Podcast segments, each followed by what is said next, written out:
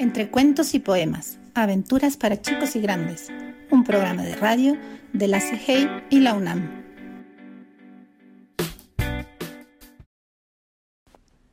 Nadie quiere jugar conmigo, por Gabriela Kesselman.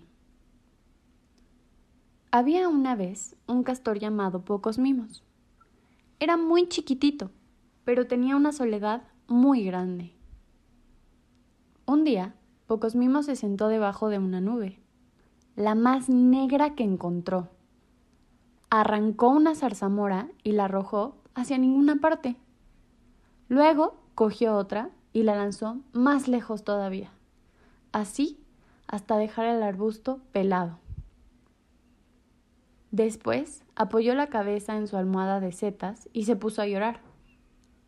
Lloró y lloró hasta que las palabras se le mojaron. Se lamentaba. Cuando las lágrimas se secaron un poco, la cosa se aclaró.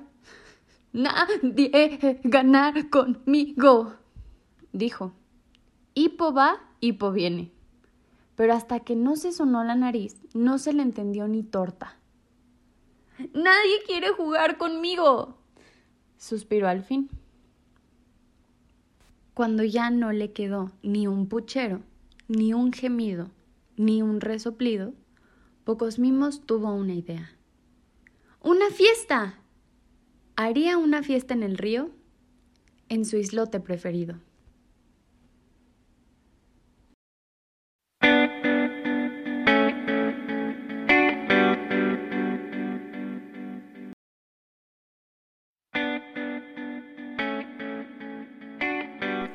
Entre cuentos y poemas, aventuras para chicos y grandes, un programa de radio de la CIGEI y la UNAM.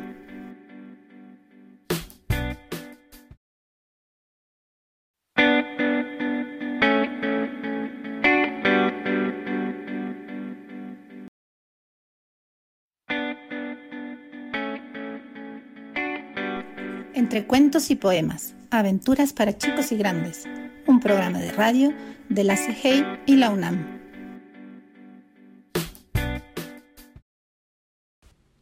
Libros del Rincón. Siempre puedes contar con papá. De Mireli de Alonce. Dime, papá, ¿qué harías si me cayera al agua? Me tiraría para salvarte. ¿Vestido? Desde luego, incluso con los zapatos. ¿Y si en el agua hubiera cocodrilos? Entonces, peor para mis zapatos. ¿Y si no me encontraras en el agua? Continuaría buscándote. ¿Por todos lados? Por todos lados. ¿Y si no estuviera en el agua? Saldría del agua y continuaría la búsqueda. ¿Y si alguien me encontrara antes que tú? ¿Alguien que me quisiera tener para él? Entonces iría a verle educadamente y le diría, ¿me permite? Con educación se consigue todo. Pero, ¿y si un monstruo me quisiera raptar? Mm, ya veo. En ese caso, emplearía medios más contundentes. Papá, eres muy fuerte y valiente. Entonces, ¿nada nos puede separar? Absolutamente nada. Siempre puedes contar con papá.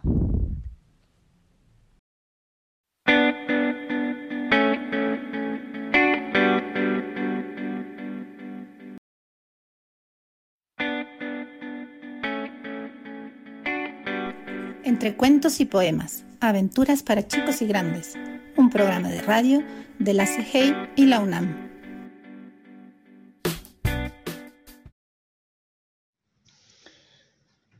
Una escuela para crear, del autor Oche Califa. Durante eh, la narración de este cuento van a escuchar eh, nombres que son propios de la región de América del Sur, de Argentina, de Paraguay, de Uruguay, en donde utilizan el nombre de chancho para nombrar a los puercos. Y las pavas son las hembras de los pavos, para que sepan a qué me refiero. Empecemos. Señoras y señores, estamos transmitiendo directamente desde el monte porque hoy es nada más ni nada menos el primer día de clases en la escuela para escritores que dirige el grillo. Pero antes, expliquemos un poco la cuestión. El grillo es uno de los animales más cultos de la región. Ha leído montones de libros y escrito alguno que otro poema, en honor al tigre, por ejemplo. Decidido a hacer algo más en su vida, ha fundado una escuela para enseñar a escribir cuentos, novelas, poemas y hasta cartas de amor.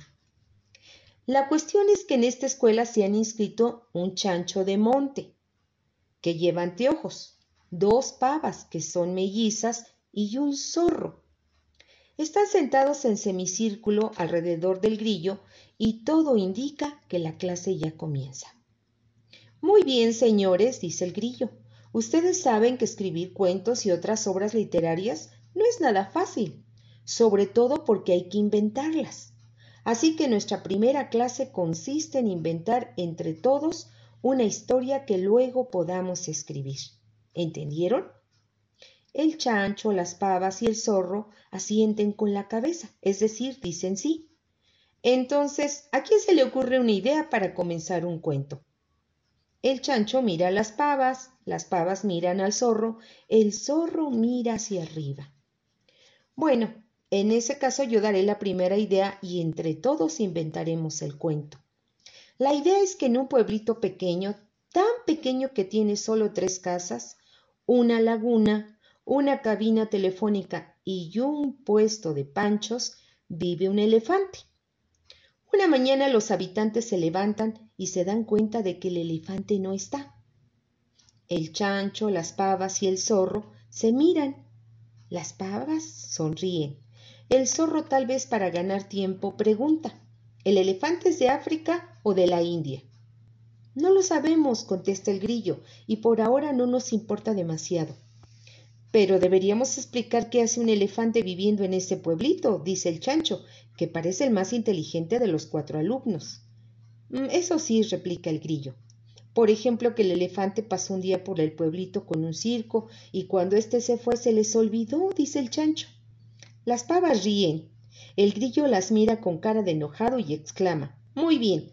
Si un elefante es alguien a quien pueden olvidar, también es alguien que puede desaparecer en cualquier momento. Nos viene muy bien para nuestra historia. El chancho pone cara de satisfecho.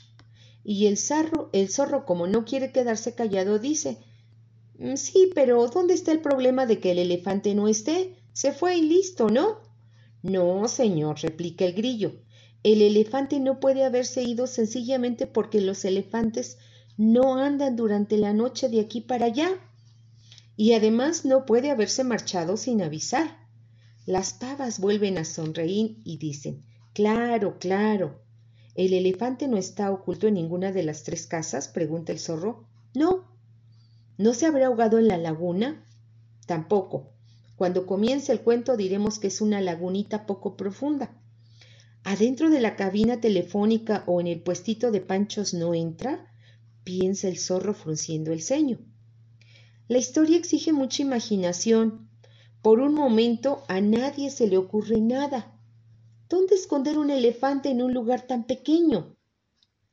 Transcurren esos segundos en que parece que la historia está en un callejón sin salida y el taller literario se va a, fracasar.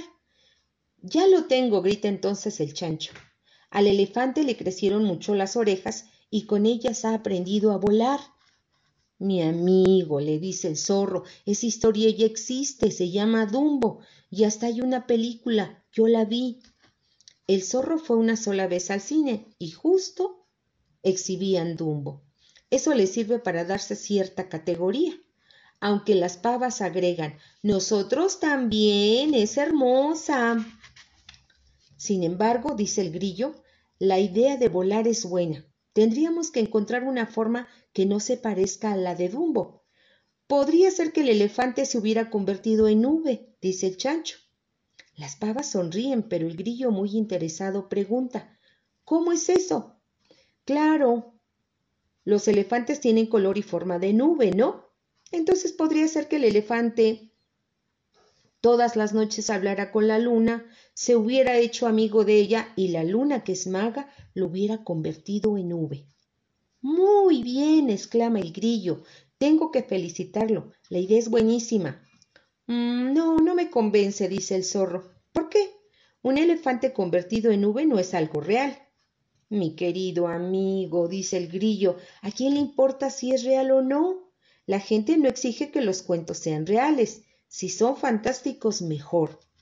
¿A usted mismo no le gustó la historia de Dumbo? Puede ser, dijo el zorro. Es, es. Sigamos con la historia. Y se me ocurre cómo. Los habitantes salen de sus casas, no encuentran al elefante, comienzan a buscarlo y como no aparece se lamentan. Entonces escuchan una voz que les grita ¡Ey, aquí estoy! y lo descubren en el cielo. Sí, dice el chancho, y el elefante está contento, da volteretas, les tapa el sol y hasta tira un poco de lluvia. Las pavas ríen. El grillo les dice, ya sé en qué están pensando ustedes. El, zorro no se quiere quedar atrás y dice, pero ahora el elefante no puede bajar. Es cierto, por ahora no puede, dice el grillo, y los habitantes se preocupan. ¿Tendrá que quedarse a vivir ahí toda la vida en forma de nube? No, argumenta el chancho, a la noche la luna puede quitarle el hechizo. Eso está mejor, afirma el grillo, mucho mejor. Ya casi tenemos la historia completa. Le pondríamos un título que podría ser Historia del elefante nube. Sí, sí, dicen las pavas. Pero en ese caso, cuestiona el zorro, el título ya daría la pista de dónde está el elefante. El grillo lo mira muy serio. Parece que mucho no le ha gustado que un alumno suyo le replique de ese modo, y menos si tiene razón. Entonces dice, bueno, era nada más que una idea. Mejor repasemos la historia que tenemos. A ver, en un pueblito de tres casas, una cabina telefónica, un puesto de panchos y una lagunita poco profunda, vive un elefante que un día dejó olvidado un circo. El elefante se ha hecho amigo de la luna maga y le ha dicho que el mayor sueño de su vida es volar, como Dumbo. La luna que es buena lo ha convertido en nube. Los habitantes que quieren mucho al elefante se preocupan cuando no lo encuentran, pero luego lo descubren hecho nube y muy feliz. El hechizo durará solo un día, así que al siguiente el elefante volverá a tierra. ¿Está bien? Sí, sí, dicen todos muy entusiasmados. Excelente, agrega el grillo. Entonces, ¿quién se anima a escribir un primer borrador para mañana? El chancho mira a las pavas. Las pavas miran al zorro. El zorro mira hacia arriba. El chancho levanta la mano y con un poco de vergüenza dice Profesor, yo no sé escribir. El grillo lo mira. Le cuesta creerle. Yo tampoco, exclama el zorro. Nosotras menos, dicen las pavas y ríen. El grillo se queda callado unos segundos.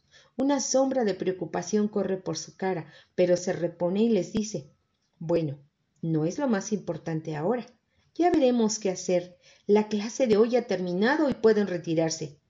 ¿Mañana seguimos con otro cuento? pregunta el chancho.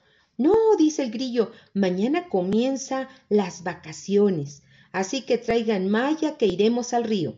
Bien, gritan los cuatro alumnos y salen corriendo como si hubiesen oído el timbre de una escuela. El grillo sonríe. Se sienta sobre un palito, se seca el sudor de la frente y piensa en voz alta. Son un lindo grupo, un muy lindo grupo muy unidos y además decididos a convertirse en escritores de verdad.